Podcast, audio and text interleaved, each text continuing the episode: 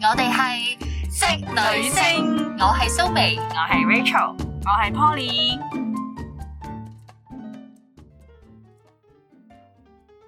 情侶之間咧，久唔久呷下醋咧，就的確可以增進男女雙方嘅感情嘅。呢、個呷醋咧，啊，愛情入邊咧就真係一種不可或缺嘅調味劑嚟嘅。但係個關鍵係咧，呢、個調味劑咧，即係就唔好落太多。係啦，點樣先為之恰到好處咧？即係重手嗰頭咧就弄巧反拙啦。如果輕手嗰頭又冇乜功效啦。咁啊，有乜辦法可以即係好好咁掌握呢種呷醋嘅技巧咧？大家有冇 有冇諗過點解呢個世界會有呷醋呢樣嘢嘅？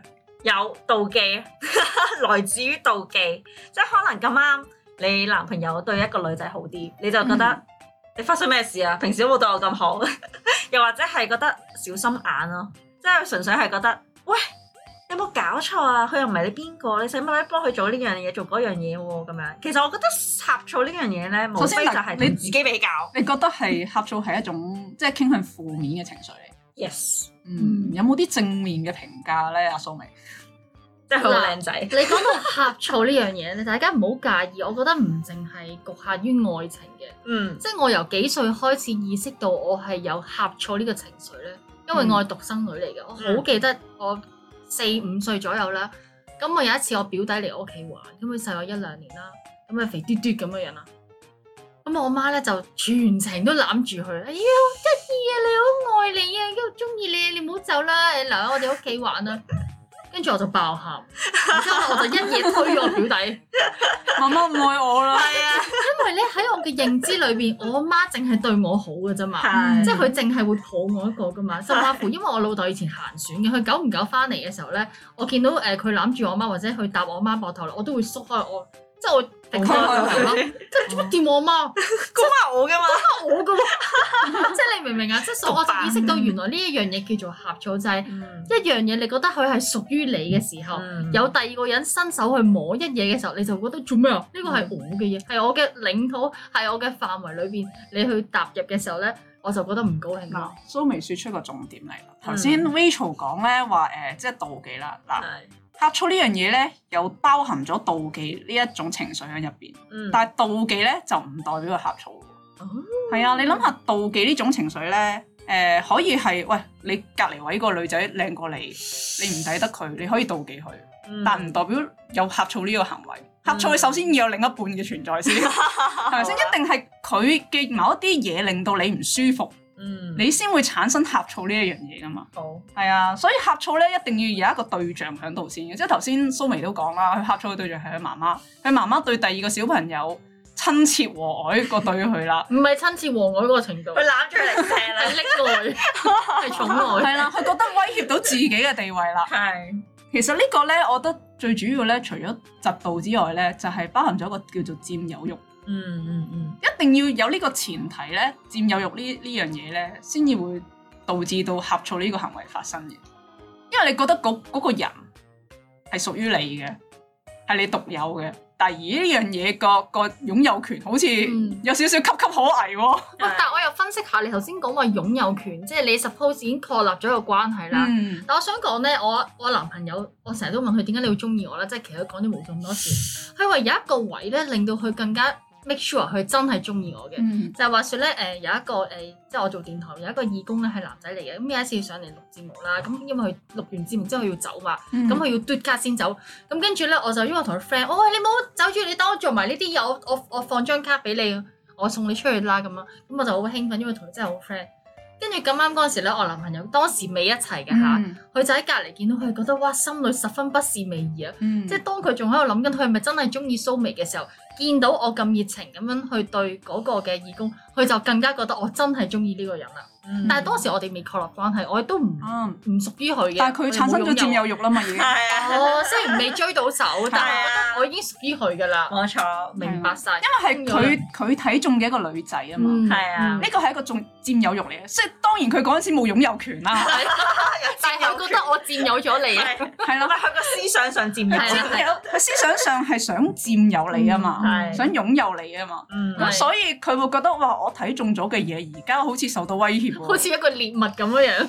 其實男人就係咁，狩獵動物係啊係啊啊，人哋 哦不嬲都話男人就係咁。我突然之間咧，聽你咁講咧，我諗翻起一次咧，就係、我同我男朋友咧一齊咗冇幾耐嗯啫，跟住之後咧，佢有陣時對我唔唔係咁好啦，有陣時，有跟啲住我冷淡啦，係啦，跟住我個身邊有個好朋友啊嘛，跟住咧佢同一間公司，跟住我去佢公司嘅時候咧，佢就話：哎呀唔緊要㗎，佢就好大聲咁當住我男朋友面前咁樣講話：哎呀唔緊要㗎，我知道邊一個條 team 咧有個男男仔好靚仔，好似男神咁㗎，我介紹俾你識啦，你揾個第二個啊咁樣。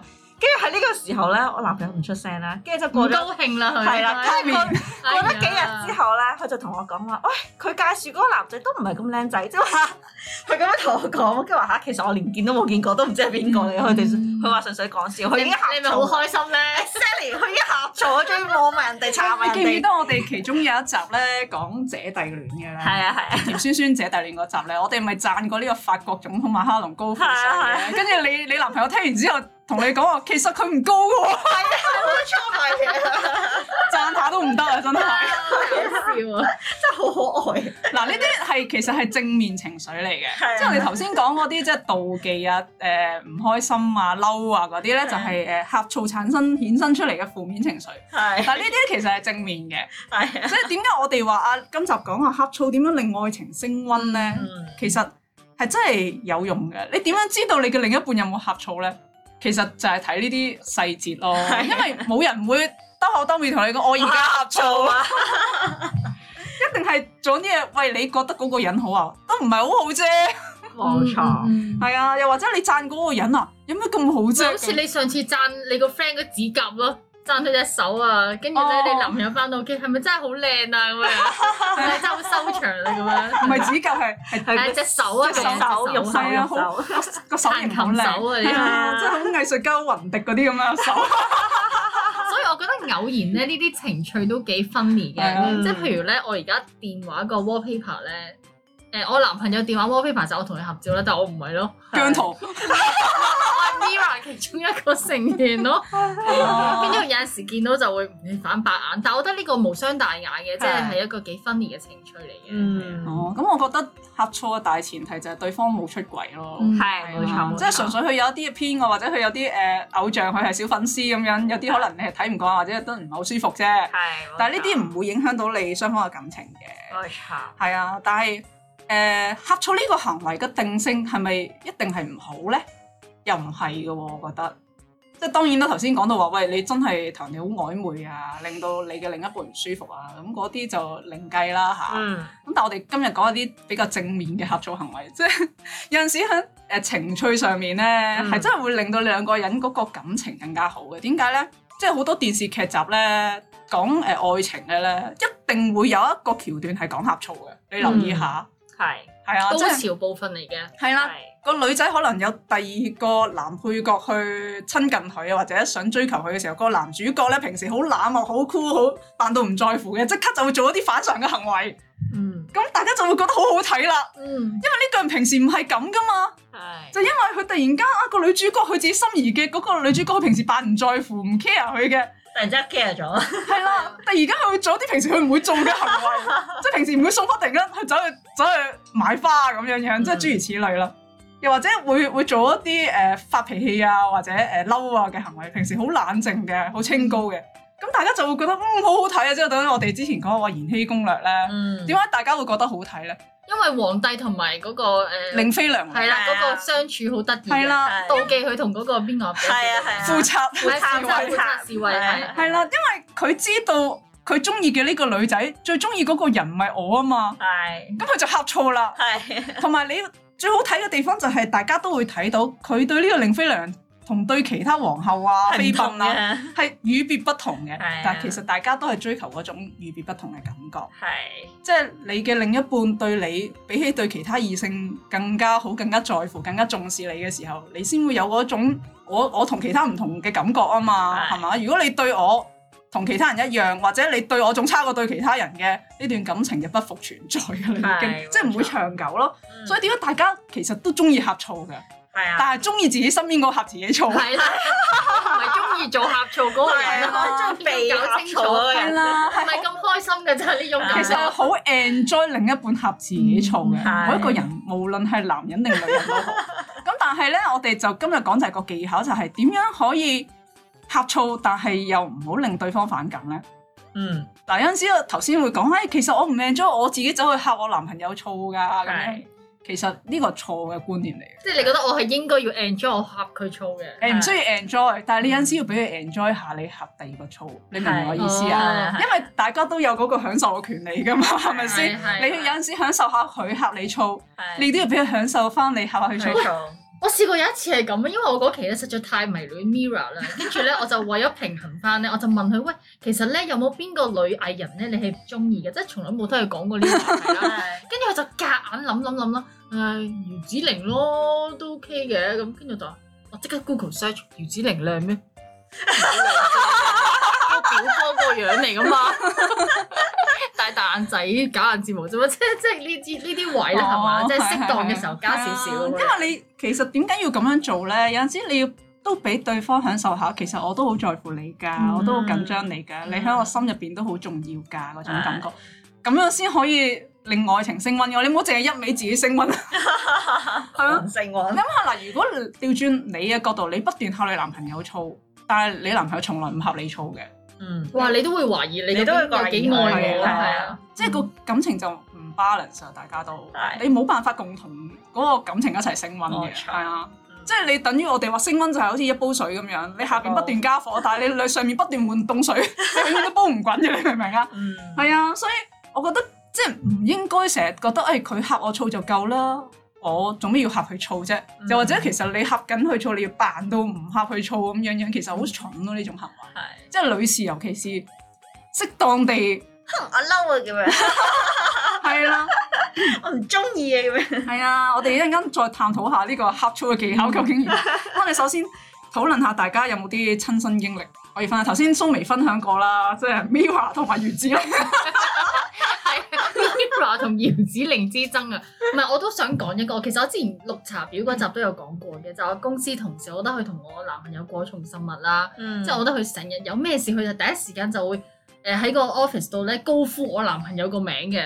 咁但係成個嗯但 office 嗰都時你知哋公開即係咗一未啊㗎，齊咗公開咗噶啦哦，即係佢仍然係因為佢嗌佢做誒師傅師傅咁樣樣。咁我嗯聽到真係其實其實好隱意嘅。係，咁大家自我不嬲嘅性格，我係即係好多嘢我都會收埋嘅，我未必會攤出嚟。你有冇啤一啤佢？啤一啤個女人。唔係，我係唔知點解，我覺得我呢個缺點都要改嘅就係嗯盡量想令到自己係一個平和啲人咧，即係唔想大吵大鬧。啊所以當時我就扮冇嘢啦，扮唔 care 啦。但係後尾我真係覺得呢個情況就太嚴嗯嚴重，我真係開口，我唔覺得，我唔知呢個係咪叫呷醋啦。係咁我就同我男朋友講，我唔中意你同佢單獨喺個錄音室度。係啊雖然我知道你哋係處理緊公司嘅，但我唔中意你哋一齊咯。係嗯即係好直接咁同佢講咗，我覺得唔開心咯。總之就係咁啦。係咁、我覺得慶幸咧，我係有坦白咁同佢講，我都唔介意佢覺得我呷醋咩啊咩係咩小家又好咩都好，我只係覺得既然大家想開心啲咁樣開心啲咁樣相處落去咧，我就唔介意去，又唔叫搲爛塊面，我都好平和，好心平氣和咁同佢嗯講，咁都。可能佢心裏邊都暗暗地開心咯，暗自歡喜啊暗你自哋歡嘅。喜係啊！啊，我都想講其實呷醋咧呢個行為咧都有分合理同唔合理嘅。係即係頭先蘇眉講呢啲就係合理啦。係即係因為我覺得你同某一個異性比較 close 咗，係令到我覺得唔舒唔舒服。服嗯係係啊，有好多男人就話：，唉，公事都唔得，唔通我以後冇女性同事咩？係啦，佢係佢啊初頭咧真係同我講，唔通我以後同佢斷絕所有工作嘅來係啦往機會咩？係唔通我咁以又後唔端咗啲。咁我以後唔同所有嘅異性生物誒、呃共事咩？冇可能啊連㗎嘛望都唔可以望。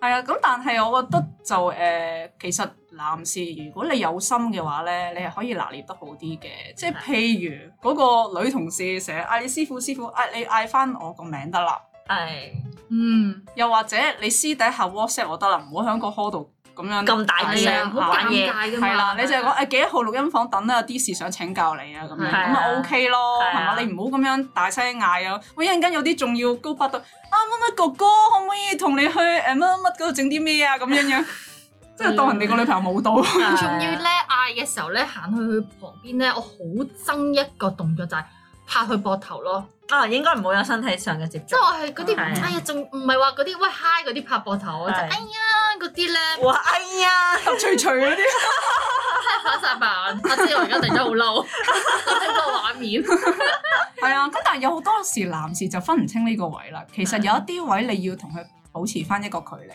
係係一點解個要拍佢膊頭？我唔明。唔係啊佢慣咗嗰個動作啊我，真係對個個都係咁嘅。我唔知係咪我唔識佢好多年啊啦， 好啦，因為因為有陣時候咧，你要留意到一樣嘢就係、如果佢對個個都係咁咧，咁即係其實佢係佢出於佢自然。如果唔係咧，佢就係有心嘅。但我都出於自然都唔唔恰當咯，係啊，有啲女人你好難控制到，啊係啊。有啲女人你永遠都會覺得佢就係咁樣噶啦。有啲女人係誒慣性同異性係啊個身體接觸比較多多嘅。所以上次嗰個處理方法就係我解決唔到，我改變唔到呢個女人佢嘅思想行為動作。係嗯咁我就只能夠改變我男朋友啦，係即係話俾佢聽，我唔中意你咁樣做，就係咁簡 單。係。嗯，所以呢個其實某程度上，又係啦，因為有陣時候咧，我覺得男士咧，如果你咁樣都 feel 唔到人哋摸住你個膊頭嘅話咧，真其實都係有問到題㗎，嘅，真好有問題喎。係啊你大家聽眾真係要聽我哋綠茶婊嗰集啊，係啊，佢哋完全捉摸唔到㗎， 係係啊，即係其實我覺得男女雙方咧處理呢個合作問題要好坦白咯，嗯，同埋首先咧你要搞清楚咧你在乎咧究竟係邊一方面多啲，係即係你如果在乎你嘅女朋友或者你嘅男朋友，首先佢已經開口講到明，佢已經感覺到唔舒服咧，其實你已經做錯咗嘢㗎啦。嗯係係啊，即係可能你覺得自己做嘅嘢冇問題，但係你令到對方唔舒服咧，咁呢段感情咧好快脆就會面臨好大嘅考驗。係啊，即係你你都唔會好受，因為另外你另外半邊唔舒服啊嘛，佢點會令你舒服啫？係咪先？嗯咁、就算佢唔出聲，咪繼續黑你面咯，俾面色你睇啊，或者嬲你啊，係啊，冷暴力啊。冷戰咯，嘥時間㗎咋，根本上係啊，，咁你諗下值唔值得啦，同埋係咪真係哦我冇嘢可以做噶啦？我一定要同佢咁 friend，一定要同佢咁好，唔係噶喎。你就算共事都可以用一種比較冷漠同埋平淡嘅方式去對待嗰位異性嘅啫，就女仔都係一樣噶，係嗯係嘛？因為有啲女仔咧，可能真係好似我哋頭先咁講，啊好 enjoy 自己男朋友恰自己醋啊，有陣時會刻意。去接受有啲誒、呃男男同事或者男性朋友嘅示好，即係明知嗰個人對自己有少少企圖，嗯或者嗰個人對自己有好感嘅，嗯對一般女仔都唔同嘅，對你特別好嘅。係。我話你聽，我睇最近有一套戲啦，咁呢一套戲咧其實係誒嗰啲陸劇嚟嘅，大陸劇嚟嘅，咁佢就講一樣嘢就叫做。呃誒嗰、個劇集咧就叫做《沒有工作的一年》啦，咁係講緊呃誒嗰個女人冇工作啦啊咁樣，但係喺呃未叫有工作之前咧，佢同緊一個男仔拍拖嘅，咁但係呢個男仔咧咁啱咧，佢間公司會派期權，而佢入邊嘅其中一位妹妹咧實習生咧就知道佢有期權牌，即係將來會變好有錢啦。嗯咁喺大陸嘅社會，你都知道有錢代表有樓啦、有車乜都有啦。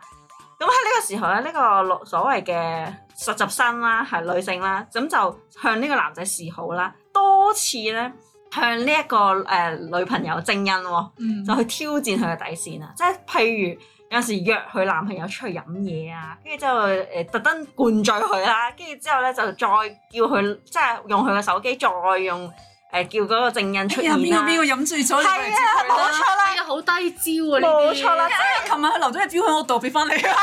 係啦，exactly。跟住之後咧，嗰個女朋友咧真係嚇佢醋喎，咪正常都唔恰都有問跟住跟題住嚇啦，完醋之後咧，佢就講提分手啦。提完冇幾耐咧，佢嘅男朋友咧就真係想再約佢出嚟正視翻件事咧。其實佢根本咩都冇做過，純粹飲醉咗，乜都做唔到唔啦。係其實冇，唔係冇做過嘢，係啦係已經做錯咗嘢。係啦，喺佢角度，佢覺得佢已經係即係咁樣啦。咁佢哋完完完依呢件事之後咧，佢哋諗住坐低啦，跟住個女仔正印諗住約佢會同佢求婚啦。點知個男朋友話唔係啊，其實我係有好多問題啊，要同你講嘅咋，唔係唔係諗住求婚，因為嗰個正印着得好靚。跟住個綠茶婊又出現咯，跟住嗰個實習生咧就出現話啊，你咪約咗我嘅咩？我哋唔係話幾點幾點喺邊度等嘅咩？咁樣點解你仲喺度嘅咁樣？嗱，呢樣嘢真係好恐怖嘅一樣嘢，就係、個實習生永遠知道佢呢個男仔去邊。你你有冇留嗯意係咪裝到 咗木馬程式啊？即係簡簡單啲嚟講，就係佢哋嘅接觸都都唔少，即係可能佢問佢啊，今日會做啲咩啊，要做邊個啊？嗯佢冇防佢都備心同佢咯講對佢。佢都同佢講晒喎。你諗下，作為一個證人，你係咪更加怒火衝燒？即係有陣時咧，我覺得咧，真係防人防咩都好咧，其實原來有陣時佢公司嘅同事都要防嘅。要要係啊，尤其是有陣時一樣嘢就 係、我覺得好被動喎，但係咁樣，係啊你去防一個第三者，但係個第三者係一個主動嘅角色嚟㗎嘛。係啊。其實係我劇想集你講到尾啦，就係、個男仔最後係後悔嘅，因為佢終於都知道原來個實習生真係為咗錢同佢一齊。當佢冇晒奇奇嘅乜都冇嘅時候咧，佢就知道原來最好嘅永遠都係之前嘅女朋友。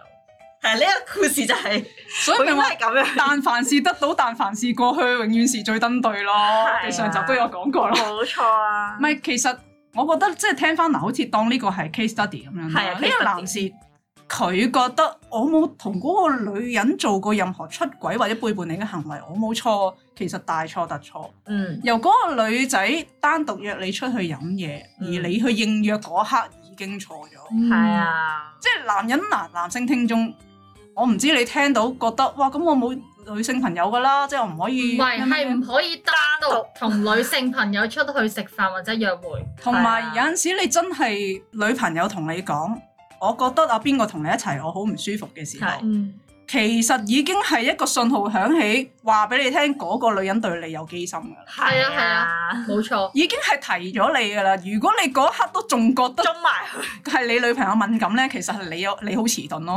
係係啦，我我嗰次我又係講翻我唯一單啦，咁我男朋友個回擊咧，佢都唔係話好強啊，佢佢會覺得有種被冤枉嘅感覺啊。嗯然之後咧，佢就話人哋結咗婚㗎啦嘛，咁人哋係人妻嚟㗎啦嘛咁，呢個世界冇人出軌啦，即係你咁講男人你太天真啦你， 係咯你嘅天真會令到你女朋友受到傷害，我唔係唔愛我屋企個老公，不過想愛多個 啫。即係收到個冰冠 咁係冰去咯 enjoy 俾人愛嘅感覺，同埋我享受搶阿蘇眉男友嗰種感覺，嗰種優越感啊，成功感啊，我真係人又高又白又身材好，冇啲又去翻綠茶婊嗰樣，又去翻綠茶婊嗰啊樣。 係啊，所以其實嗱誒、呃男士你首先唔好去衡量，即係兩個人嘅感情，你唔可以講淨係你嘅行為有冇主動去做錯啲乜嘢。你嗯被動地去做咗某一啲嘢咧，其實你都要有一個警戒心咯。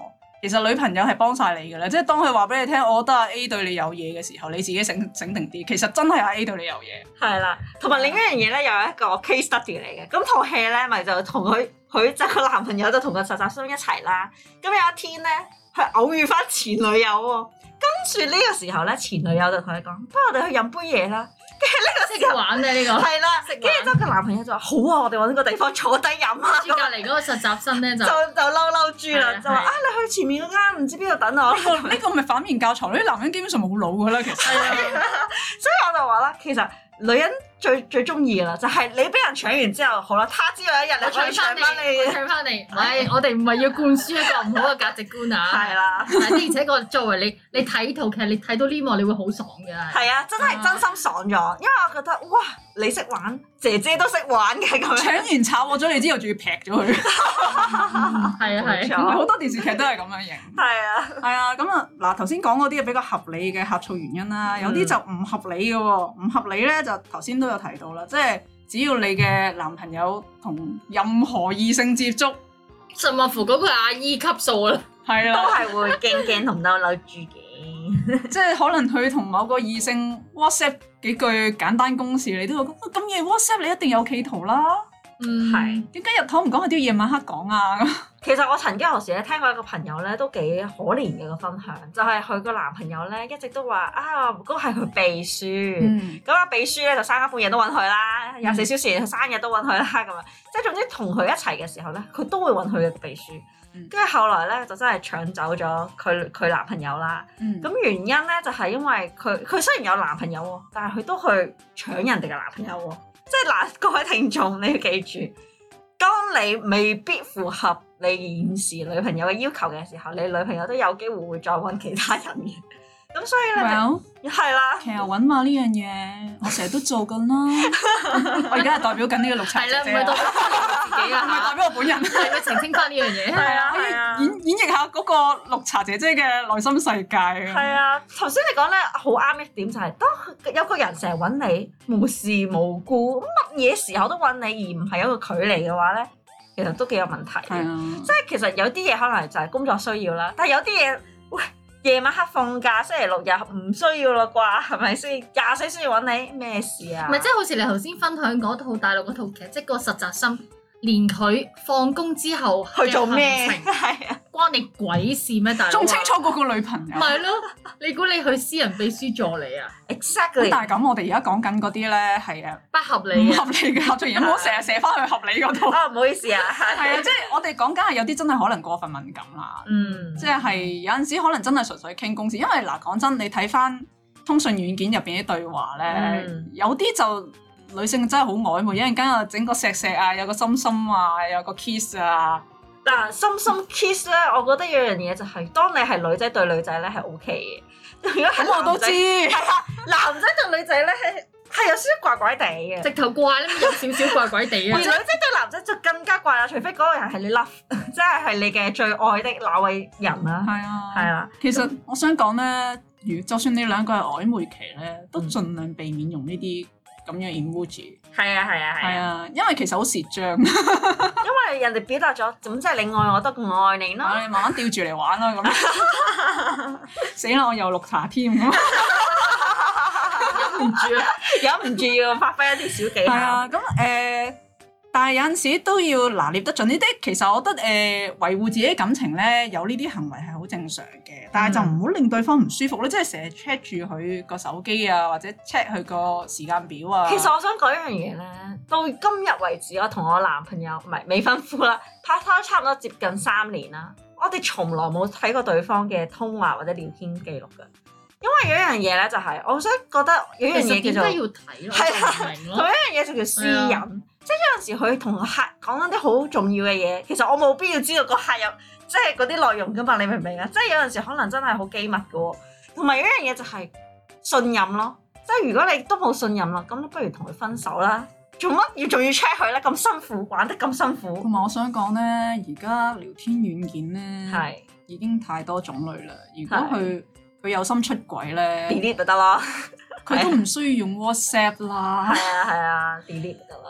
咁多咁多軟件，你知唔知有啲有啲聊天幾秒之後就冇咗佢啦，可以甚至乎喺 Facebook 度 message 都得㗎喎。係啊，佢唔需要俾你查到，你可唔可以話我查親你點樣查成粒鐘喎，大 佬？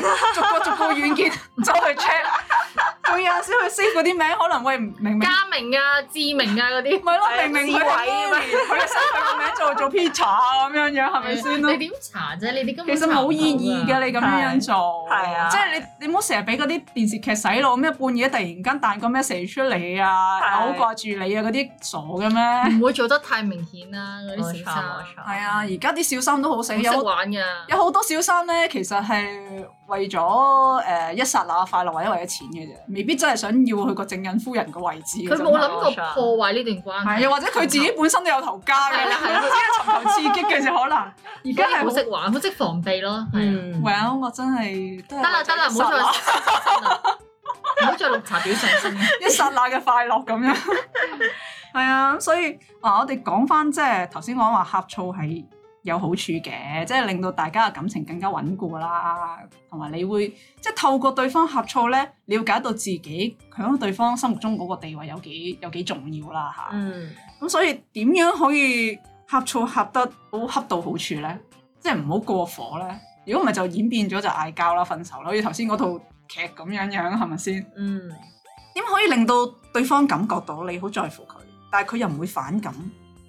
可能有陣時要把傻咯，即係可能有陣時話，耶、人哋都唔中意， 或者係冇搞錯啊！呢啲咁少嘅事都要佢幫手，但係呢啲係都要你幫手 混合咗撒嬌嘅一個技巧嚟嘅， 冇錯，即係其實實冇冇辦法㗎。當你想表示不滿，而又唔想太大吵大鬧咁樣嗯係係嘅時候，你只可以低低聲、嬌嬌嗲嗲咁樣。哎呀，點可以咁樣㗎？咁樣唔係，我覺得首先你呷醋嗰個動機你自己要好明白，你個係動機唔係為咗要分手，係嗯啦，唔係一個藉口，而且你唔而而且你唔好帶住一個你懷疑佢對你不不忠忠。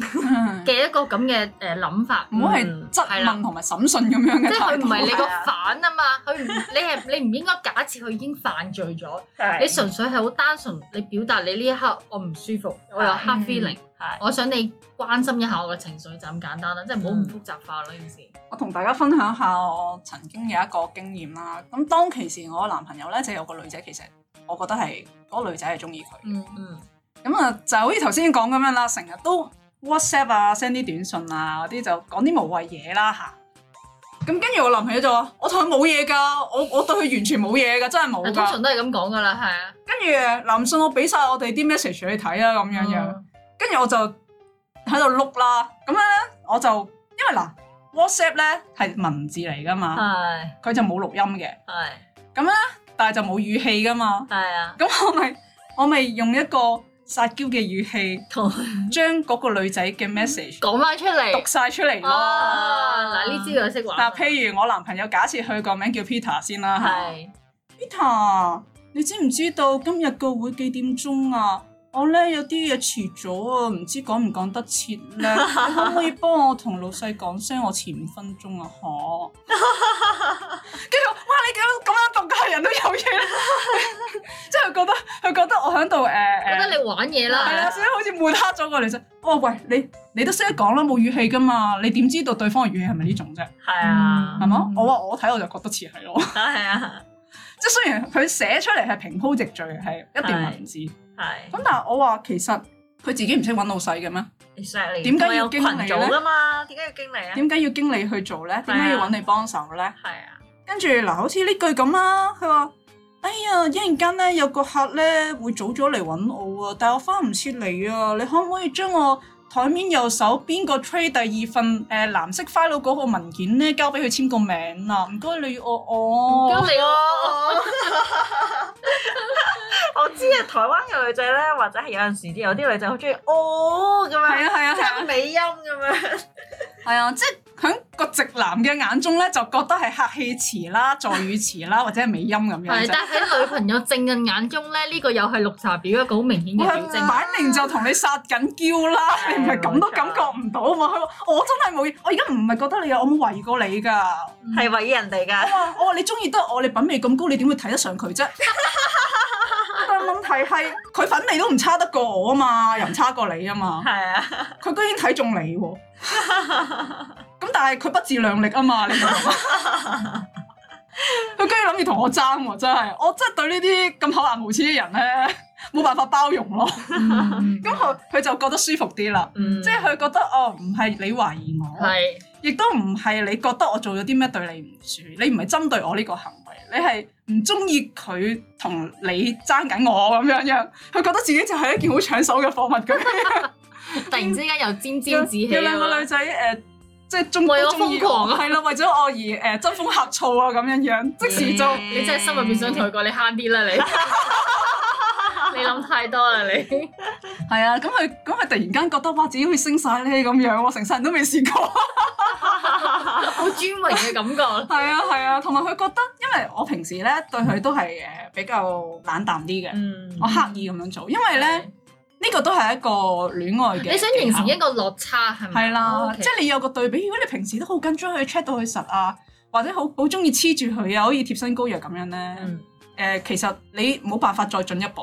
係嗯你都已經達到實晒啦，你仲可以做啲咩進一 再步咧？整個人啊黐咗上去就係野蠻 㗎啦。係係啊，咁所以平時我就會同佢保持翻一個距離感，即係我唔係話啊完全唔理佢嗰種冷漠嗰種，即係我係唔會咁熱情啊，係係啊，即係你唔會表現到咧下下都誒呃咩、啊但我久唔久就會撒下佢嬌啊，即係嗯有個分寸有時間表啊， 我今日都應該係時候要撒下嬌啊啦，個 feel 嚟啦，feel 嚟啦，係啊係就要撒嬌啊啦。係啦， 都誒耐冇殺啦已經，係啊，都好好多日冇翻去牌子啦，今日翻下啦咁樣。皇帝 三擺。係啦，今日對好少少啦，咁樣，咁佢就有個對比咧，就會覺得嗯，你都發覺呢排冷落咗我啊，你對我好翻啲嘅，你都識做啊，下次氹翻我啊，咁 即係所以佢就佢就會有一種享受嘅感覺咯，佢就會覺得嗯你都唔係完全即係唔緊張我嘅，只不過你個人平時冷淡啲啫，但係其實咧去到某啲位咧，你又會出現嘅喎。你覺得有威脅嘅時候咧，你都會夾實我嘅咁啊樣，你都唔會俾任何人埋嚟 approach 我嘅咁樣 樣，即係佢會有呢種優越感啊！嗯啊，你對我同對其他男人都唔同嘅，特別唔同。係啊，雖然平時感覺唔到， 但係原來你都好在乎我嘅，咁佢就有種沾沾自喜嘅感覺咯。呢啲同我哋之前嗰集講即係女人嘅口是心非都一樣，嗯，係。即係你唔想你嘅女朋友一嬲就誒、呃你氹佢唔掂，你平日要做定一啲預防措施啦。嗯我哋對男朋友其實都係一樣，同一個處理方法嚟嘅。嗯係啊，你平時要有啲功夫咧，就要諗下你應該用一個點樣嘅態度同佢相處。嗯嗯咁遇到有問題嘅時候咧，你突然間有個另一個方案，佢有一種俾你殺佢一個措手不及嘅感覺。你平時唔係咁對我嘅，突然間對我好咁多嘅，有種受寵若驚嘅感覺，你明唔明啊？今日有賞賜喎，居然 既然翻牌啊，咁今日花柳牌子啊！係啊，所以撒嬌啊，定時定候氹下佢啊，即係我覺得有陣時誒、呃可能我哋上一代咧嘅媽媽咧、長輩咧，灌唔輸會啊做呢啲嘢㗎。佢哋灌輸得太多嗰啲咩吊高嚟賣啊，女仔要高竇啲啊，誒唔好搞到自己咁 cheap，嗱唔好咁 cheap 係啱嘅，啊即係唔好太隨便，亦都唔唔好太過黐纏係啱嗯嘅，但係過分高傲啊，過分高竇啊扮清高啊，公主病啊嗰啲，你要你要搞清楚嗰樣嘢嘅本質咧，就係、將你嘅男朋友變成一個奴才。嗯而家唔係啊嘛，佢係你嘅戀人啊嘛，嗯佢係你喜歡嘅人啊嘛，咁你就要拿捏下你自己嗰個態度啦。啊，平時唔好呼呼喝喝，即係對佢平淡啲冇所謂。嗯。係啊，誒、我覺得頭先講到話呷醋嗰 part 咧，其實係應該先暗示佢。嗯再同佢坦白。即係有陣時，好似頭先蘇眉講話，喂個女仔，師傅啊，英明啊，想學你啊，佢真係咁啊！佢真係咁講 嘢㗎。咁你就可以掘一掘你男朋友 啦。係時候要俾啲唔係 signal 佢啦。或者我企喺佢哋中間，有咩唔明啊？其實我都可以解答到你 嘅喎、即係做呢啲少少嘅暗示，唔好一嚟就鬧先係得啊㗎。，係啊，同埋即係都會搞到大家個工作環境好尷尬，嗯因為始終都係大家一齊共事。你都係喂同事啊你。做咩事成日揾我男朋友？啊咁你就咁又唔好會低裝啦係啊個佢感覺到呢一刻都唔知我係唔高興㗎，係咯。係啊，係啊，咁咁其實你就首先就俾啲 signal 你嘅男朋友，即係 feel 到啦，你好似對呢樣嘢有少少敏感喎。如果醒嘅男仔咧，已經識得 take 迴避 action 三㗎尺啦㗎，啦係啦，應該會做翻啲防範措施㗎啦。如果都好似蘇眉男友咁樣，仲堅持幾我，同佢冇嘢喎，我哋清 白。係啊，佢初頭真係咁同我講啦，因因為因為呢件事成為一個破口嘅當時。 咁就要行第二步啦，嗯捉佢去一個冇第三者嘅地方，真係好坦白咁同佢講，我知你對佢冇嘢，但係我覺得佢對你有嘢，嗯但係我唔理佢係咪真係對你有 嘢，但係佢對你做嘅嘢令到我對你好唔舒服，有啲 嘢。翹口，要抄低呢句對白先。如果你想我哋嘅感情唔會有嘢，你就要做啲嘢。重點啊！呢個 係係啦，即係嗱，簡單解釋清楚啦。我知你係對佢冇嘢，我相信你係清白嘅。係係但係我嘅感覺覺得佢對你有嘢，但係我唔肯定佢對你係咪真係有嘢嘅喎。但係我唔理佢係咪有嘢啦，係係總之阿姐而家唔高興啦。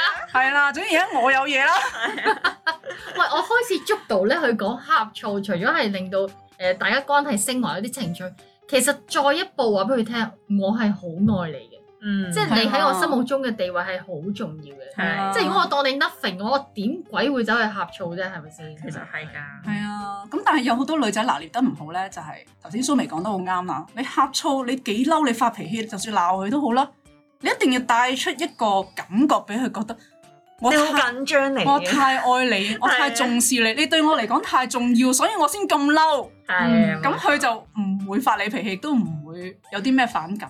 嗯但係有啲女仔就係拿捏得唔好咧，就係、你係我嘅奴才，而家佢而家同我爭奴才 喎，你咁點啊？？服侍其中一個主子，咁啊係咯，你而家即係做咩啊？反小李子你真係作反啊！你而家作反啊嚇！你而家想謀朝篡位啊！你又似你啊！ 啊，你個太監啊你你！跟咗本宮之後，居然諗住跟隔離二妃宮，豈有此理！啊 即係嗱，呢種你咪覺得哇，你當咩啊？係嗯咪先？啊又覺得你當我係咩人啊嗯？個個埋嚟我都會啱嘅係咩？係係。啊即係佢哋係最嬲呢其樣實嘢，男人係真係你講得啱，佢好嬲呢一個點嘅，係啊即係你竟然懷疑我嘅人格有問題咁樣樣。係啊係啊，所以嗱，第一句對白就係我相信你對佢係冇嘢嘅。呢句要抄低筆記。 我唔係懷疑你，但係我覺得佢係動機不良，嗯係啊啦，但係我亦都唔去分辨佢究竟有定冇，因為佢唔對我重要。佢對我唔重 要啊，係對我重要嘅係你，好係啊，我而家唔係重視佢，我係重視你，似係個三文海世嗰 啲嗰啲世咁樣。係有陣時有陣時有啲位咧，你係真係要好認真咁。係嗯有陣時真係嘅喎，反而你俾佢覺得哇！你突然間喺呢個位咁認真嘅，嗯 我真係冇諗過，原來我對你咁緊要㗎，我真係好我都嬲要啊！好重視呢段感情嘅，要好珍惜哇，啊。好開心啊！即刻，呢個世間竟然有位女子為我咁着緊，除咗我媽之外，你就係最緊最緊張我嘅嗰個人嚟㗎冇啦。錯，好浪漫啊！成件事，我除咗你之外，我仲可以娶邊個？ 係啊，咁所以嗱，今集就誒、呃去到呢度啦。咁大家即係最緊要係掌握到呷醋嘅技巧同埋個底線。如果你掌握到呢個呷醋嘅技巧咧，喺情場之中咧，可以話係無往而不利嘅。尤其是頭先教你嗰啲金句，大家抄低佢有不利。我知佢對，唔係等先。你散一句，我知你對佢冇意思，但係啊佢可能對你有意思。係啦，咁啊，適當嘅時候發完脾氣，鬧完啦。嗯，跟住輕輕炸翻句嬌。嗯你知唔知道？我見你對佢咁好，我真係好唔開心噶。跟住就要喊啦嗱，有演技啦。係啊，即係你適當地又軟翻落嚟咧，嗯個男仔就突然間哇，我真係手足無措，點搞啊大 佬？我以為俾你鬧完、謝完我之後就就放監噶啦，跟住原來之後你仲要用埋淚眼攻勢，仲要殺埋嬌添，仲唔死喺你手上今次？ 所以話呢招咧，其實真係無敵嘅殺手鐧嚟嘅，但係前提係第一唔會牽涉到出軌啦，嗯係同埋咧真係要俾佢對方感受到你真誠嘅愛，唔係扮嘢啊嚇！即係頭先嗰啲係講笑嘅啫嗯，但係你嗰個真誠嘅感情咧，先係最緊要咯。你係咪扮咧？你嘅另一半一定分辨得到知㗎啦一定知嘅，係。所以唔好俾呷醋咧演變成呢個嘈交嗌交嘅導火線。咁啊，祝大家戀愛順利啦，幸福快樂啦！咁我哋下集再見啦。拜拜拜。拜。